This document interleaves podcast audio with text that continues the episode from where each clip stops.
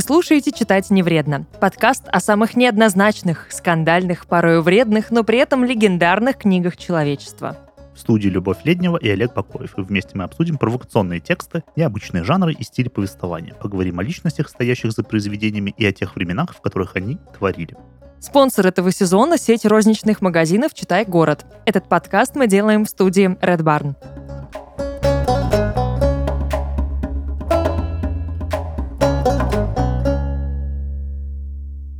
Ну что, мы, в отличие от всего того, что обсуждали до этого, сегодня прям так успокаиваемся.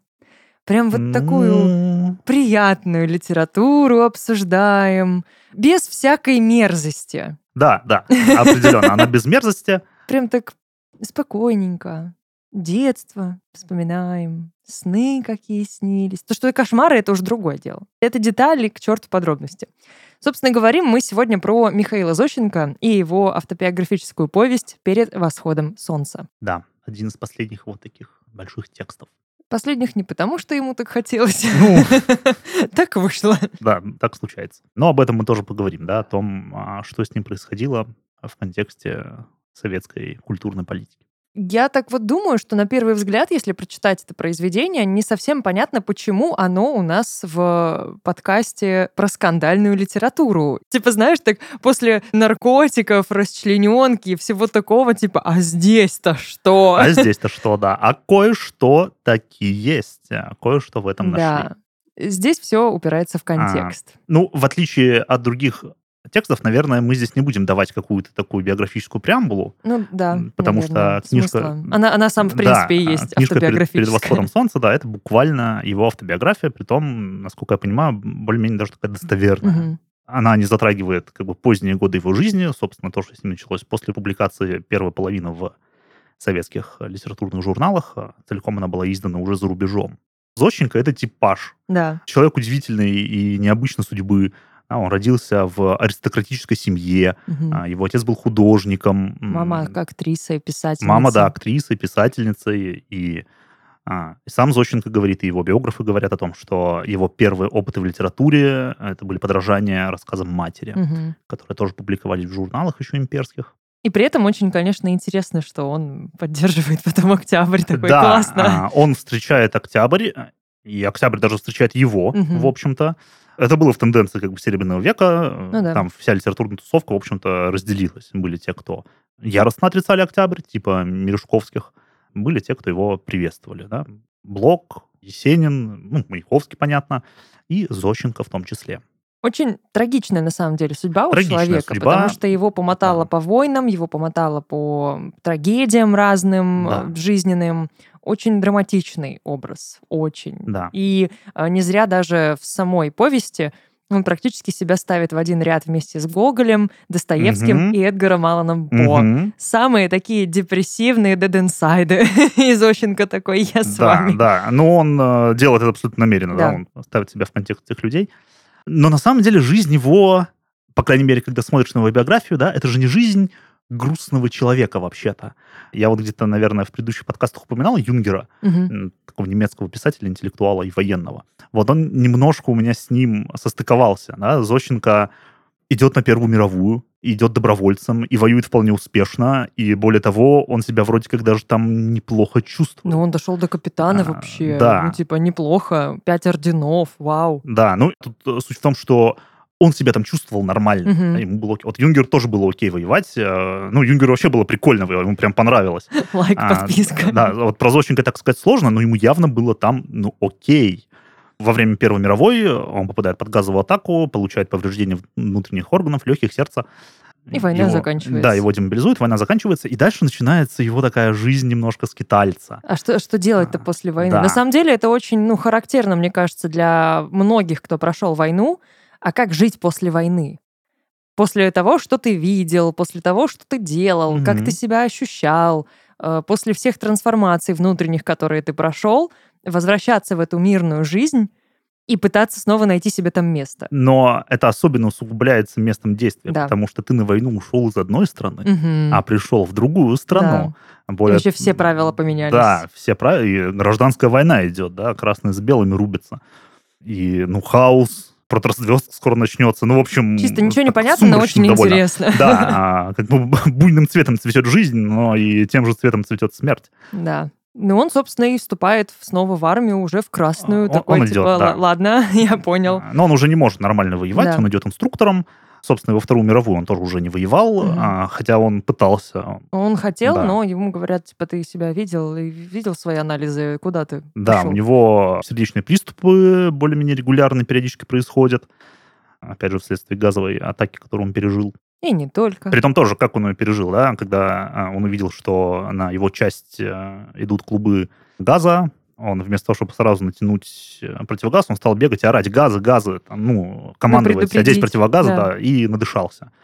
Но, тем не менее, ему повезло, многие тогда погибли, угу. он выжил. А он идет инструктором в Красную армию, полгода он, значит, обучает советских бойцов, потом он увольняется оттуда, но он начинает заниматься всякими вещами. Да, он, потом просто какая-то кутерьма начинается. Да, он его. делает сапоги, он разводит кур вот в это колхозе. Самое, кур, да. кроликов и птиц, в принципе. Я такая, что? Как тебя туда вообще занесло? Да, и он прям пишет, что я хожу по этому колхозу с книжками по птицеводству.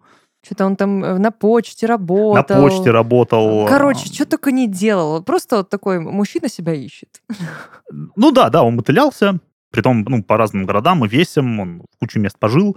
Да, мужика болтала, мужика болтала.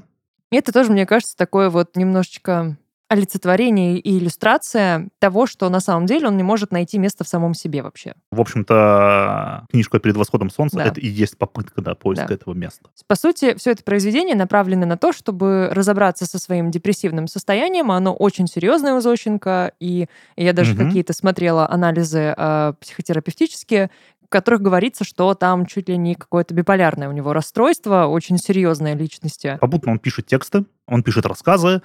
Поначалу еще э, до войны он пишет стихи, э, потом он стихи перестает писать, пишет рассказы, повести. Сатиру такую прям жесткую, да. хлесткую. И это вообще супер интересно. Когда ты читаешь Зощенко, это производит немножко, ну, на меня, по крайней мере, такое чеховское чуть впечатление. Угу. То есть такие рассказы, которые ну, как бы стебутся, да, над нами, да, над да, мещанским да. миропорядком, подкалывают, но при этом как бы жалеючи. Типа, ну да, хорошо, вы ничего не понимаете, я сейчас вам объясню на ваших пальцах. Да, да, да. И язык его, да, а, удивительный, построен угу. на совмещении таких а, просторечных пролетарских элементов с классическим русским языком. Да, он правда пытается объяснить на пальцах. Это, Это хорошая ему Горький да. посоветовал да. так сделать, и он такой, ну ладно, давайте. Да, и он смешной, и это очень нравится публике. Зощенко в определенный момент это супер популярный писатель. Просто его читают везде, его везде зовут, а он вот в этой своей книжке-то, а, в автобиографии он пишет, так я же не смеюсь. Угу. Ребят, ну не смешно же, ну посмотрите. И вот он пишет, как его зовут, читать его рассказы, и он начинает их читать, и от него ждут, что он будет делать это юмористически. А Стендап-комик а, Да, да, да. Ну, собственно, так и происходило. Да. А он с каменным лицом да, стоит, он и его камен... там помидорами забрасывают, мол, это не тот Зощенко, фу, фигня, да, позовите да, да, да, какого-нибудь другого чтеца, который прочитает смешно. Да, и он э, там прерывает этот свой тур э, в полном недоумении угу. того, что происходит. Есть еще прекрасный эпизод, когда его пригласили на, собственно, сатирический вечер в Одессе где были писатели-сатирики, mm-hmm. там Утесов, кто-то еще. Ну, они там периодически собирались и разгоняли стендап, по сути. Ну, такой сатирический. Разгоны. Да, разгоны, да. Но когда туда пришел Зощенко, этого разгона не получилось. Они сидели несколько часов, а разговор у них не ладился, и смешно не было. Короче, немножечко душнилый был. Ну да, да. А, ну, Зощенко это такой, это грустный клоун. Да. А, люди говорят, «Э, весели нас, а он говорит, да вам, блин, страшно должно быть. Что угу. вы смеетесь-то? Что смешного? Ну, в этом и тоже трагизм определенный. Ну, конечно, да. Прямо очень большой. Такая вот, да, судьба, тип, да, это характер. Да. Не просто какой-то вот чувак, а это вот прям тип. Очень противоречивый, контрастный mm. образ. И очень э, этот контраст и противоречия даже вот рисуется в том, какие повести он потом начинает угу. выпускать. Вот эта трилогия про его да, жизнь. Финальная. То есть сначала он такой сатирик, все смеются, все здорово, все классно, всем нравится, он звезда, угу. а потом он такой, а я сейчас хочу поговорить о себе. О серьезном, да, да. о настоящем. И все таки фу, какая гадость. Мне очень нравится вот в этих э, последних книжках, в общем-то, он говорит о том, о чем и следует говорить серьезно, а кроме этого, в общем-то, говорить нам и нечем. Угу. О любви, о смерти, о судьбе, о важных вещах. Да. А, а все остальное это long small talk, да. Но проблема в том, что он делает это не вовремя. Сложно сказать. Ну, для контекста, но, да, почему вообще все закончилось так, как не закончилось. попадает в контекст. Ну, тут же просто две вещи. Когда начинается Вторая мировая, Зощенко эвакуируют, да, его не берут а, в армию. Отправляют он, в Казахстан. Да, отправляют в Казахстан, и он пишет. И... Он там в 35-м, по-моему, начал писать перед восходом солнца. Ну да, собирать да. материал он начал сильно раньше, конечно. Мне очень нравится эта история про аэропорт и доступный да, вес да, багажа да, 12, 12 килограмм. кило ему можно было взять с собой. Он такой, 8 килограмм — это мои рукописи. рукописи Собственно, да. 4 килограмма на трусы и носки. Да. Ну, тоже очень характерная вещь. Да. А что еще брать писателя, кроме его слов? А, выходят первые главы этой публикации, и на Зощенко начинается травля. Причем, когда он только описывал свое произведение всем своим друзьям и знакомым, да. они такие классно, вообще Те супер, самые, да. которые будут потом заседать да, типа, идея, в, в лицовете, огонь. который будет его, значит, шеймить. Идея огонь, давай жги. Да. Зощенко такой, жгу. Они такие, теперь сожжем Горит. тебя. да. Начинается травля. И вот этот эпизод идеологически обоснован. В том смысле, что ему предъявляют фрейдизм. Да? А он сам такой, да нет. Ну, э, как бы да, он пишет письмо Сталину, первое письмо из двух, где он объясняет, что ничего такого, и что вообще я обосновываюсь на Павлове, на нашем да, да. Но вообще-то в тексте много фрейдизма. Да, но он все равно даже в тексте говорит, я больше склоняюсь к Павлову. Да, и в конце он э, прям начинает критику Фрейда. Угу. Да, прям напрямую он говорит, что Фрейд да. вот так не прав. Но... И он же даже Сталину писал, да вы прочитайте. Да, но все, но все равно сам текст-то, он пронизан фрейдизмом, его много там ну, не оправдывает эту травлю, угу. но она идеологически внутри контекста хоть как-то понятна, хоть как-то это обосновано. Его запрещают к публикациям, да. но все. Плюс ко всему, это 43-й год. Да. Это разгар войны. Да. И нельзя писать ни о чем, кроме войны. Да. Нужно ста... всех поддерживать. Это прям Сталин, да, так и говорит, что пишет какую-то чушь, да. у нас война идет, да. а он, значит, смехуёчки. А он тут про, про себя. Да. В смысле? Какая тут личность? Какой тут индивидуализация? Вы чё?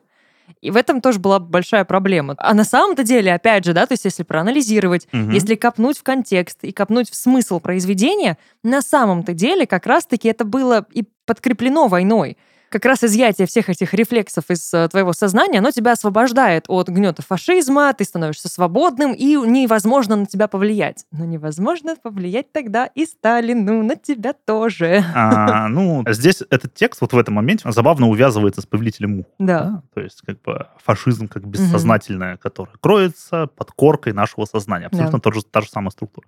Да, Изощенко он прямо в тексте в этой книжке пишет о том, что Фашизм — это то, что находится в нижних этажах нашего мозга, в бессознательном, и оно прорывается, а его надо искоренять, действительно, с помощью разума, ума и коллективной жизни mm-hmm. тоже. А это прямые вещи из его книжки. Но тут ведь какое дело, и это хорошо видно на второй травле. Как бы она прекратилась, его опять стали печатать в какой-то момент. Потом он написал детский рассказ про обезьянку, и начался второй этап его травли.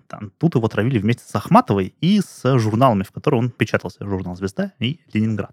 И вот здесь травля вообще слабо понятная. То есть да. тут обоснование абсолютно неясное. Отсутствие помощи и поддержки, там такие какие-то формулировки были. Да. Что он ничего полезного не сделал. И вот тут ты такой, человек угу. с пятью орденами, капитан, угу трус.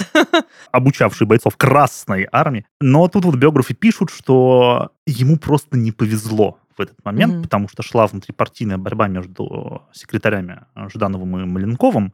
Маленков гасил Жданова, Жданов представлял как бы ленинградскую группировку внутри Центрального комитета, партийного аппарата, и как бы вот эти журналы а, были таким продолжением, в общем-то, вот этой ленинградской группировки, и Зощенко был там редактором в одном из них, и там же он и печатался, и он был как бы один из самых известных писателей а, в принципе в Советском Союзе тогда, и вот в этих журналах, и он стал просто фигурой, ну, козлом отпущения, на которого mm-hmm. просто спустили собак. Ну и все, в общем на этом его карьера в целом прекратила свое бытие, и в скорости он там, в 58 году он умер, по-моему. Мне еще нравится, что был тоже эпизод, когда приехали какие-то студенты из Англии, такие, да, да, а покажите да. нам могилу Ахматова и Звощенко, mm-hmm. они такие-то, они живые, живые вот да. они. И там же тоже на этом собрании задавали им вопросы, вы mm-hmm. согласны? Ну, Ахматова, понятно, была согласна, ее сын сидел, а Зощенко такой, вообще-то нет. И тут такие, да. Поехали по новой. И еще раз просто будем травить. А, да, да. А, поясню, да, что имеется в виду э, собрание, когда им предъявляли претензии по поводу их текстов. И они защищали себя, и Зощенко, он не стал оправдываться. Угу. Да? Он не стал говорить, да, там, вы правы, я вот, ну, несознательно. Он стал э, возражать этим людям. Ну, результат, в общем-то, предсказуемый. Нельзя в Советском Союзе быть несогласным. Ну, э, тут даже не столько в Советском Союзе дело. Когда внутри бюрократической машины идет борьба силовых ведомств за какие-то ресурсы, да, за посты, и количество людей, которые будут их представлять в тех или иных органах, э, все, что попадает между ними, просто щелкается. Ну, да. Советский Союз, современная Россия, США, Франция, где угодно это происходит примерно одинаково. Ну, тут, тут после этого уже прям жестко его начали стирать да. со страниц истории, вычеркнули все, что было до. И только потом очень сложный у него начинается период жизни, выживания практически, угу. потому что ему буквально оставили без средств к существованию никаких пенсию пайков, ему, да, да пенсию ему не давали, только буквально там за незадолго до смерти да, ему все-таки одобрили пенсию. Ну, 1200 рублей в месяц, кстати, да. хорошие деньги. Он три года ее а, ждал. Ну, да. Это жесть. Да. Потом в итоге признали, что, в общем, неоправданно было обвинение, которое ему предъявляли, но было уже поздно, в общем, как часто бывает в таких случаях. Говорят, что книги — это самый выгодный способ путешествовать. Вместе с героями можно прогуляться по улочкам Парижа, облететь вокруг света за 80 дней, спуститься к центру Земли или отправиться за сокровищами в непролазные джунгли Южной Америки. В рубрике «Место действия» мы рассказываем о городах, странах и примечательных локациях, которые повлияли на автора произведения или его персонажей. Так вы сможете живее представить место действия книги и получите еще больше удовольствия от чтения. Эту рубрику мы подготовили вместе с нашими друзьями из «Читай города». Отправляемся в путь.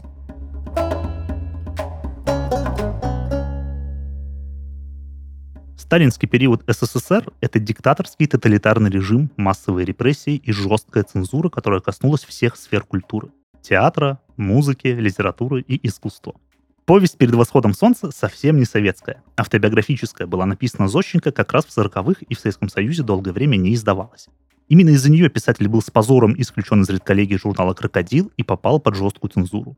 До этого он вполне успешно публиковался, был награжден Орденом Трудового Красного Знамени, а в 20-30-е годы его книги издавались бешеными тиражами. Можно сказать, что перед восходом солнца наглядная иллюстрация жизни определенной части советской интеллигенции. В повести мы смотрим на Россию глазами человека, прошедшего через одну мировую войну и одну гражданскую войну, голод, нищету и постоянные переезды в поисках лучшей жизни.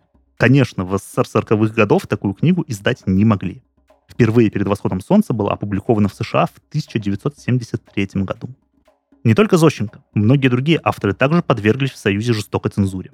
Их труды можно было достать разве что через самоздат или с рук, сильно при этом рискуя. Хорошо, что сейчас мы можем выбирать книги по своему усмотрению, и их не нужно искать по всей стране. Достаточно прийти в магазин «Читай город». «Читай городе» можно приобрести перед восходом солнца и другие книги Зощенко. Здесь огромный выбор классической и современной литературы. Каждый может найти себе книгу в любимом жанре определенного автора и в понравившемся оформлении. Для домашней коллекции подойдут экземпляры в едином стиле, а для подарка родным и близким – подарочные иллюстрированные издания. Если хочется услышать шелест страниц и почувствовать запах новых книг, приходите в один из розничных магазинов по всей стране. Продавцы-консультанты найдут литературу по любому запросу. Если вы уже выбрали историю для читательского путешествия, забронируйте экземпляр в интернет-магазине «Читай города», и тогда он точно будет в наличии в розницу. Или заказывайте на сайте с бесплатной доставкой в ближайший магазин.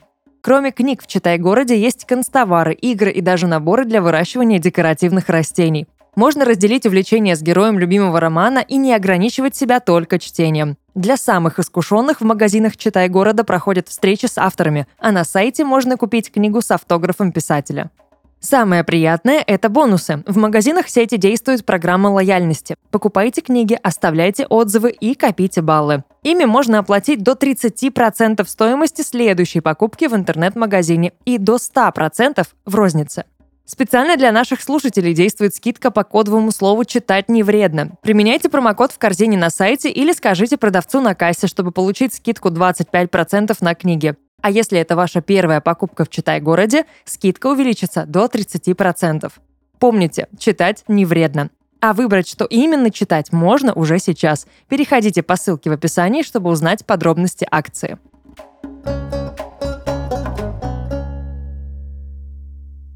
Итак, перед восходом солнца. Очень интересное произведение.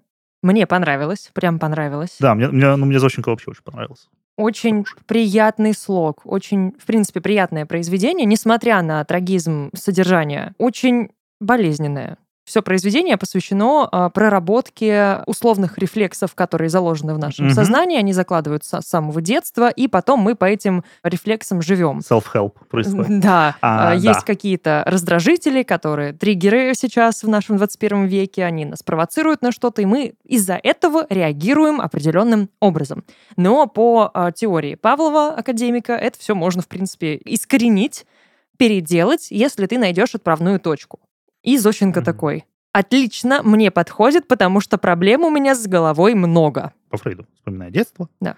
Павлов тут в контексте рефлексов, да. условных рефлексов, э, то есть э, рефлекс не на прямую раздражитель, а на что-то сигнализирующее. Угу. Я вот э, хочу в каком контексте об этом поговорить. Существует такая тенденция, такой психоанализ литературных героев или психоанализ писателей угу. или психоанализ умерших людей. Да, есть такие книжки, есть такие лекции. Я каждый раз впадаю в недоумение, когда это происходит. Ну, то есть психоанализ, и не обязательно психоанализ, вообще терапия, да, она же целиком и полностью завязана на прямой речи. Ну, да. Человек должен говорить, должна происходить генерация речи.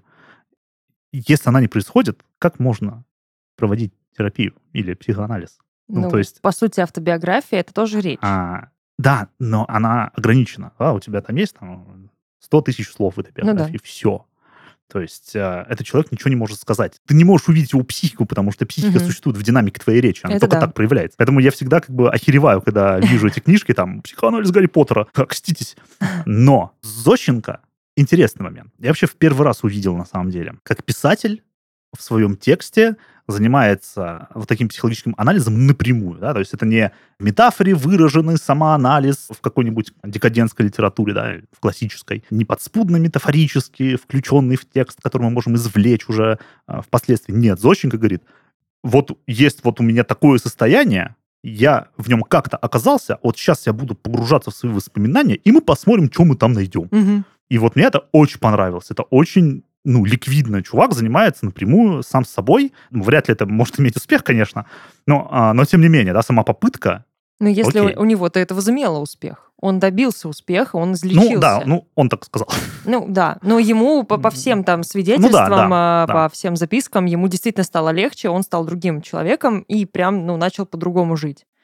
Да. И легче, и, и сложнее. В каком-то смысле. А у тебя бывает меланхолия? Конечно. А, депрессивная или а, такая? По-разному. Я потому что периодически схватываю это ощущение беспричинной тоски, угу. и мне оно очень нравится.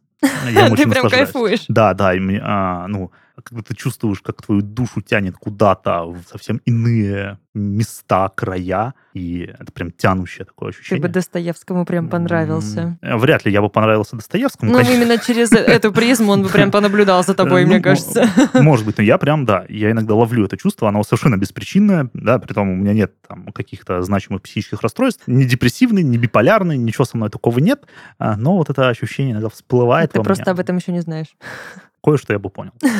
Мне очень нравится. Тебе нравится? Когда я в депрессии ну, какой-то. Не, ну, вот видишь, депрессия это как клиническая как, штука. Да, у меня депрессивные моменты, эпизоды, ну, не, не всегда. Опять же, тут о чем мы говорим. Депрессия это болезнь. Понятно, ну, да. что это болезнь. Это и, диагноз. Да, все эффекты. Это все надо лечить. А, а я говорю э, чуть-чуть ну, более широкой, да, о тоске. Вот апатия, Тос, да, тоска. тоска. Это русская тоска. Русская тоска, да. Очень хорошая вещь. А, когда-то один э, замечательный иллюстратор сказал, что ну, если русский человек не тоскует, то нафиг он вообще такой нужен. Почему он русский? Он не русский. Да, да, он не, не русский. Интересно, да. Ну, ну кстати, в целом это действительно можно найти у всех русских, особенно творческих да. деятелей. Ну, да, да. Ну, элементы меланхолии, элементы тоски, они находятся у всех вообще. Угу. Да, то есть, ну, кого бы мы ни копнули, мы у всех найдем.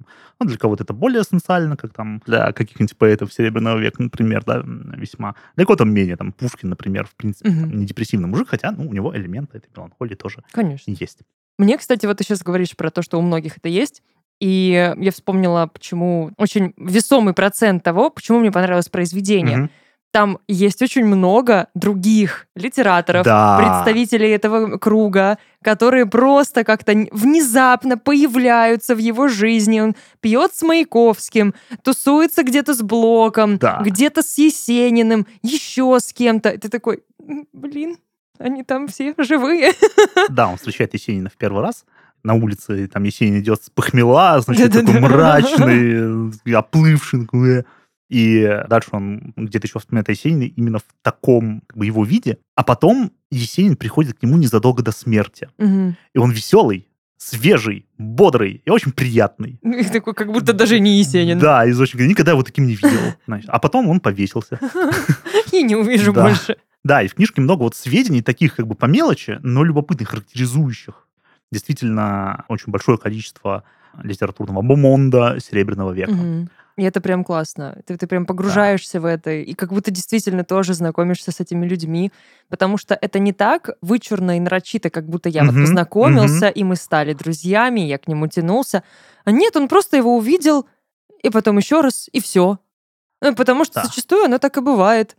Ты действительно каких-то людей встречаешь, потом еще раз, а потом никогда. Все. Да. Притом он, ну, не брезгует там неловкими, там, про Маяковского, когда рассказывает. Да ну, мы не знали, что друг другу говорить. Он не знал вообще, как подступиться к нему, хотя хотел с ним познакомиться. И какой э, тоже контраст между Маяковским складывается и его, хотел сказать, прозой, почему нет, интересная по поэзии. Потому что стихи у него такие грубые, такие прям да, с натиском каким-то, погружают тебя полностью в этот контекст, вот этот ритм, э, вот эти слова, одно слово на строчку, потому что денег так будет больше. И тут Маяковский, который... Здрасте. Ну, э, забор покрасить. Да, да, это забавно. Он же там еще, ну, скажем так, критикует некоторых товарищей. Угу. Там есть, а, он приводит стихи, ему очень не нравится. И он не говорит, кто это. Угу. Но мы-то знаем. Он там очень смешно проходится по Тинькову, такому поэту, который сбомжевался к концу жизни. Очень нет. Да, и он его, значит, ну, он его как бы помнит по а, старым временам, по имперским. Потом он встречает его уже бомжом, реально. Он стоит на улице, короче, клянчит денег. И сначала, поначалу он еще клянчит вежливо, а потом просто хватает людей а, за руки и требует от них денег. И э, еще он смешно проходится по Владимиру Соловьеву. Владимир Соловьев больше известен как философ, а, религиозный русский философ, очень сильный а, социолог. Ну, и он стихи писал. И э, стихи эти Зощенке, буду его склонять, потому что его современники склоняли его фамилию. Ага. А, Зощенку, Зощенке. Да, Зощенке это, не это нравится. Это даже ласково звучит. Да, он, он э, считает Соловьева... Зощенко. Вот так, это сейчас кликбейт, короче, политический. А, Зощенко считает Владимира Соловьева безвкусным поэтом. Блин. Это да, мощно, мощно. Но, правда, сюжет с Тиньковым, он э, очень в контексте, потому что одна из тем этой книжки это меланхолия, да, угу. меланхолия, которой страдал сам Зощенко, депрессия, притом, ну, судя по его описанию, депрессии настоящей. Да.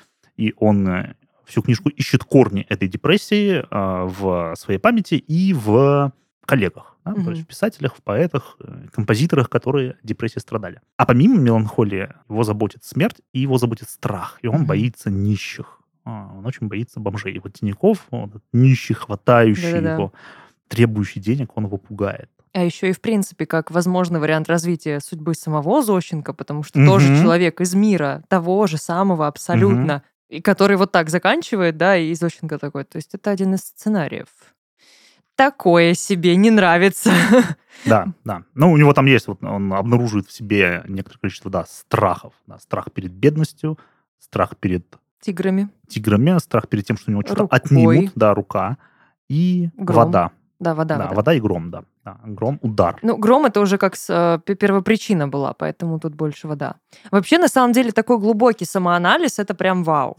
Да, а, текст очень круто построен. Да. А, он разделен на несколько частей. Первая часть это такое научное введение, угу. потом а, глава, посвященная его воспоминаниям молодости, потом угу. подросткового, потом детского периода и... А потом сны. А, да, сны, ну и в конце выводы. А ты вообще помнишь себя настолько маленьким? А он тоже не помнит. И я не помню. Я помню себя с четырех лет. А ты себя с, Я только с подросткового уже более-менее возраста. У меня реально нет воспоминаний моих личных о детстве. Хм. Интересно. Я могу ну, восстанавливать какую-то хронологию по фотографиям, по видео, угу. которые про меня там снимали в детстве. Угу. Но сама я этого всего вообще не помню. Слушай, а ты когда-нибудь э, ну, работала с психологом, с психотерапевтом? Нет, пока нет, но скоро дойду. Ну, интересно было бы, да, вот угу. как, как это сработает э, да, с вот этим вот погружением в свое прошлое. Потому что я помню себя четырех лет, э, а до этого не помню. А Зощенко тоже помнит себя примерно с четырех с пяти, а до этого не помнит, но он занимается такой странной реконструкции в этой памяти. Но он как-то да? ассоциативно пытается да. все это восстановить через сны, через какие-то тоже моменты, типа, а что это могло быть, а что произошло, так, а если это какой-то взрыв, удар, что это было, угу. рука, что она могла сделать. Ну, сомнительно, но мощно все равно. Да, но это любопытно. Он еще танцует от общего понимания, что такое младенец, угу. да, как он реагирует. Что важно. Да. И да, действительно, вот он такие ассоциации, он читает собственные записи, собственные дневники, ищет там связи, какие-то лейтмотивы, которые пронизывали бы всю его жизнь. И вот он эти лейтмотивы находит и, значит, втыкает их в прям свое самое раннее детство. Еще один очень смешной лейтмотив. Я не знаю, это намеренно сделано, имел ли он это в виду или так получилось, но то, что идет через весь текст. Бабы. О, блин, да. Зощенко и женщина. Это просто... И Буковский такой, ладно, я пошел. Да. Зощенко натуральный ловелас, конечно. Их там очень много и разных. все женщины, кроме его матери, с которыми он там общается, обязательно оказываются у него в койке. Да. Ну или хотя бы они целуются да. где-то за углом вариантов других нет. Настолько такой прям мужчина привлекательный, вот эта тоска, которая, конечно, ну, конечно, привлекает внимание женщины. В общем-то, Очень хочется разобраться, что там за драма. Он, он красивый мужик. Да. А, ну, опять же, он в какой-то момент суперзвезда литературная. Угу. А, военный, ну, как бы в хорошей форме, да, да. он там никогда не был там, жирным или каким-то очень тощим, нормально. Он там прям а, указывает в какой-то момент, что общался с семейной парой, и муж очень его любил, а он очень любил его жену. Блин, это а, просто потрясающе. Да. Вот эти моменты с, ну не то чтобы тройничками, но какими-то треугольниками, их там их несколько. Там дохренища, да. да, они очень потешные, конечно. Особенно, когда, ну я пошел к мужу, сказал, что это я, и мы просто выпили. А, ой, это вообще удивительный момент. Он просто описывает это. Они на пляже, он подходит э, к этой паре, начинает общаться с женой, подходит муж, а жена говорит мужу, сходи-ка ты искупайся, дорогой. И он начинает раздеваться, и он очень худой, он такой дрыщ, тощий. Mm-hmm. И Зощенко так об этом пишет. Как, ну, понятно. понятно да, понятно. и этот муж э, говорит, ну, дух-то важнее тела. А Зощенко, да, да, дух важнее тела. А, Иди купайся. Жене своей расскажи, что важнее. Да. Mm. Да, это такие безнравственные моменты немножечко. Да, а вот этот кусок, когда он к мужу ходил, да. это же прям потрясающе. Да. А к нему там бегала девица, эта девица мужу бесконечно врала, а в какой-то момент ее похождения вскрылись, и муж ей дал по лицу. Да. У нее появился синяк, она пришла к Зощенко с синяком. Зощенко, да, Зощенко пошел на разборки. Он приходит к этому мужу, а муж в ярости. Причем он даже не понял, кто да. такой Зощенко, чего он пришел. М- муж в бешенстве, значит, и Зощенко говорит, да ты зачем ее ударил? Он говорит, да она, шкура. И ну, он ему как бы высказывает, а потом говорит, а ты кто? А Зощенко такой, а в смысле? А ты не понял сразу, да. типа? А муж такой, так а что, она еще и с тобой? И Зощенко такой, да, а еще нет, а, она, не, то только не только со мной, да. Блин, да, это было очень забавно. И таких моментов там много. То есть, несмотря на всю эту тяжелую, меланхоличную поволоку, которая окружает и пропитывает произведение, там очень много тоже сатиры. Она все равно, его стиль да. сам по себе, да, он сатиричен, то, как он выражается, кажется, как неотъемлемая часть вообще, а, в принципе, его литература. Еще в предыдущей книжке «Возвращенная молодость». Угу. В этом есть тоже очень смешной эпизод по этому поводу. Он рассказывает о том, что напротив дома главных героев жила семья, значит, муж, жена. Жена постоянно мужу изменяла, и муж э, первые два дня, когда у него появился новый любовник, он злился, бесился, а потом ничего, играл с ее любовниками в преферанс. Надо тоже как-то получать какие-то плюсы от того, что да. происходит, э, поэтому пользуйся положением. Да, ну и сам Зощенко, да, у него была жена, была любовница, а у жены был любовник. Нормально. Ну, нормально. Вообще, в контексте того, как работает брак внутри русской литературы. Да? Каждый раз а ничего не меняется. Да. Ну, он Маяковского. Э, ну, просто вот в текстах мы всегда, когда говорим о браке, говорим об адюльтере. Всегда. Что там? Анна Каренина, да, что у Чехова. У всех всегда семья — это повод к измене. Это довольно любопытный мотив. Изоченко, он, конечно, герой-любовник. Да. Я, я вспомнила, как мы обсуждали, когда удушье Павленко, угу. и там говорили, что этот главный герой, который со всеми подряд спит, никто ему не отказывает. Вот теперь понятно, откуда этот, этот образ. Это, это был Зощенко.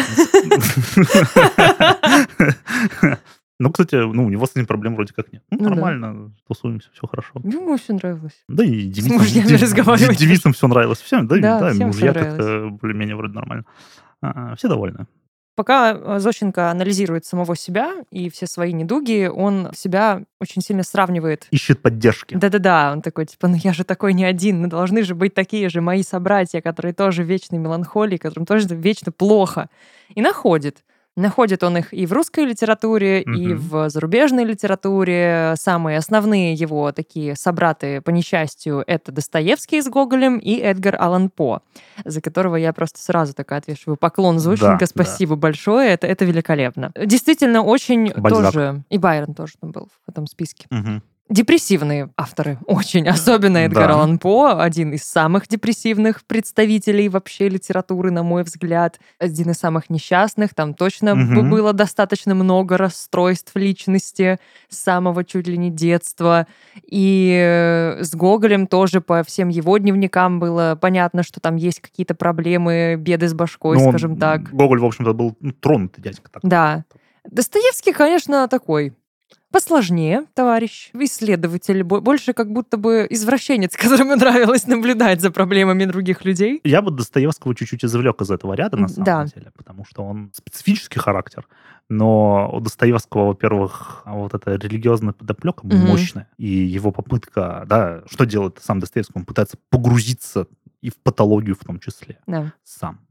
То есть какие-то намеренные вхождения в эти состояния для того, ну, чтобы все это проанализировать. Ну, не знаю, насколько намеренно, конечно, но да, что-то вот э, он как бы ходил по этому краю, да. Гон за журналистика, да, короче. Да, да, да, да. Ходил, не знаю, насколько По ходил вот по этому же краю, как бы осознавая, где он ходит, что он делает. Но Достоевский, да, определенно.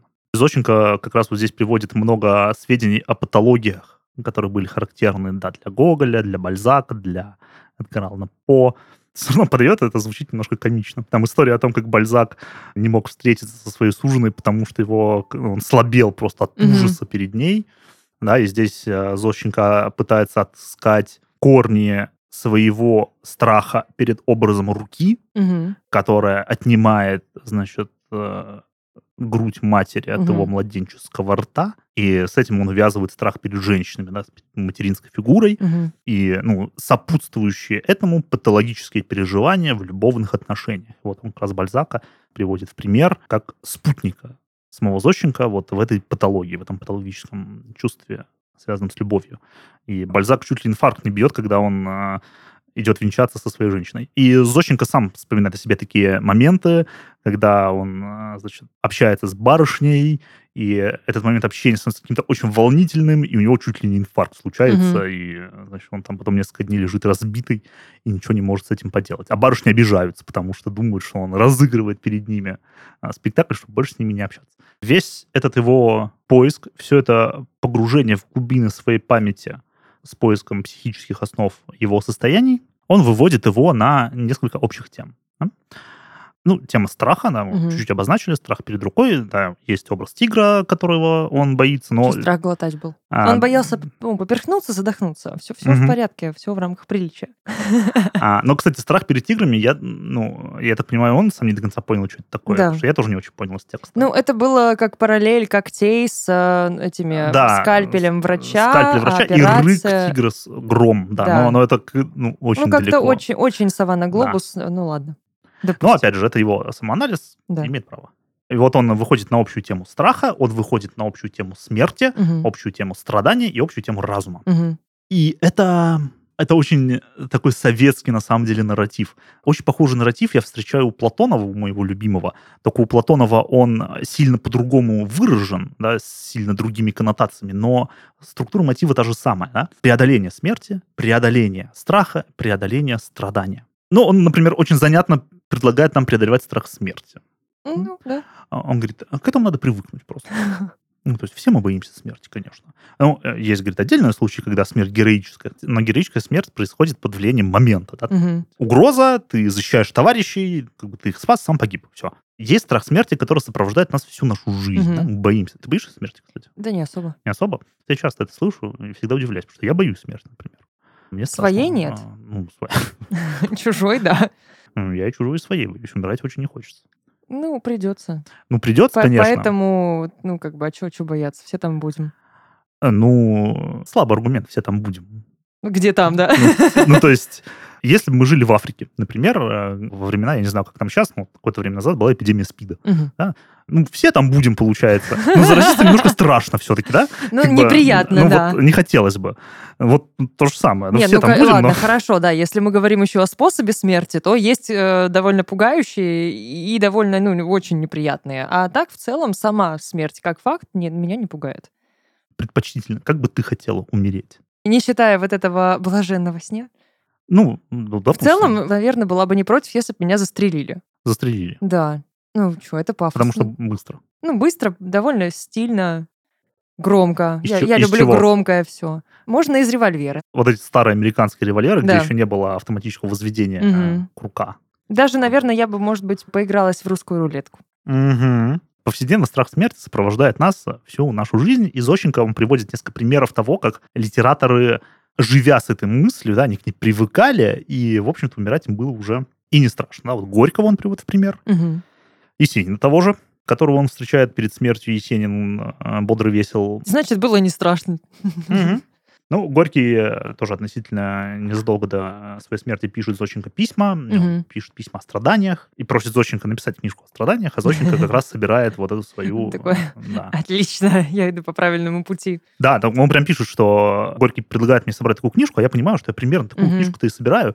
Но я не стал писать ему в ответ, потому что он был уже болен, и мне не хотелось его беспокоить. Вот он умер, так и не узнал. Это вот это грустненько. Да. Мне кажется, наоборот, это не беспокойство было бы на... Ну, наверное, Горький бы порадовался. Удовлетворение, да. А, учитывая, как Горький относился к писателям, с которыми был дружен, Мгм. да, он очень много сил и средств вкладывал в развитие литературы в Советской России, я думаю, Горький бы порадовался. Ну и э, финальная часть, завершение уже этого текста, тема страданий. Вот здесь Зощенко идет таким прям психоаналитическим путем, да, вот он объясняет, что наши страдания, которые присутствуют в нашей душе, да, они имеют вот эти корни в памяти и в детстве, и это, по сути, прорыв бессознательного в сознание. И вот он здесь критикует Фрейда, э, потому что Фрейд, он как бы усматривает эти корни только вот в этом моменте, а Мгм. на самом деле есть еще и а, условный рефлекс, и там, Мгм. физиология процесса, и он вообще немножко вдается уже здесь в рассуждение такого ноосферного такого уже характера, о такой энергетической связи между людьми. Наши мозги там внутри электрические, наши тела что-то излучают, и вот эти излучения как-то могут э, произвести взаимодействие между людскими организмами. С этих позиций он критикует Фрейда, но все равно да, он имеет в виду э, фрейдовскую позицию, и он говорит о том, что вот это страдание, вот этот прорыв бессознательного, это корень фашизма, Мгм. и, ну, собственно, поэтому фашизм такой мрачный, хтонический, страшный. И это можно преодолеть. Мгм. И вот это очень меня порадовавшая вещь. Не ожидал ее, честно говоря, у него увидеть, потому что, да, весь текст, он такой психоаналитический. Как будто в другую сторону вообще Да. ведет. И тут он в конце выходит на то, что, ну, разум же есть у Да. нас. И это такая позиция, ну, просвещенчества, эпохи Мгм. просвещения, которая, казалось бы, уже уходит. Но нет. Он прям стоит на ней э, разумом, рассудком, контролем, Мгм. мышлением. Эти вещи можно преодолеть, их можно искоренить, можно подавить и, ну, построить такую разумную, светлую, счастливую жизнь. Мгм. И вот на такой прекрасной светлой ноте победы разума над всем, по сути, заканчивается произведение. Да. Приятно. Да. И на этом а, мы закончим наш Да. выпуск. Я, в общем-то, вот при всем, что мы сейчас знаем, при всем при том, что современная психология, психофизиология, нейропсихиатрия, да, при всех сведениях, которые они дают о нас, таких неутешительных сведениях, мне позиция Зощенко очень нравится. И она мне лично близка. Я хочу с ним соглашаться. Угу. И буду. И хочется иметь, на самом деле, такую же глубину самоанализа и власть угу. над своим разумом, как у него. Это был подкаст «Читать не вредно». Подписывайтесь на нас на всех популярных платформах и не забывайте оставлять комментарии. Всем пока. Всем пока, будьте разумны.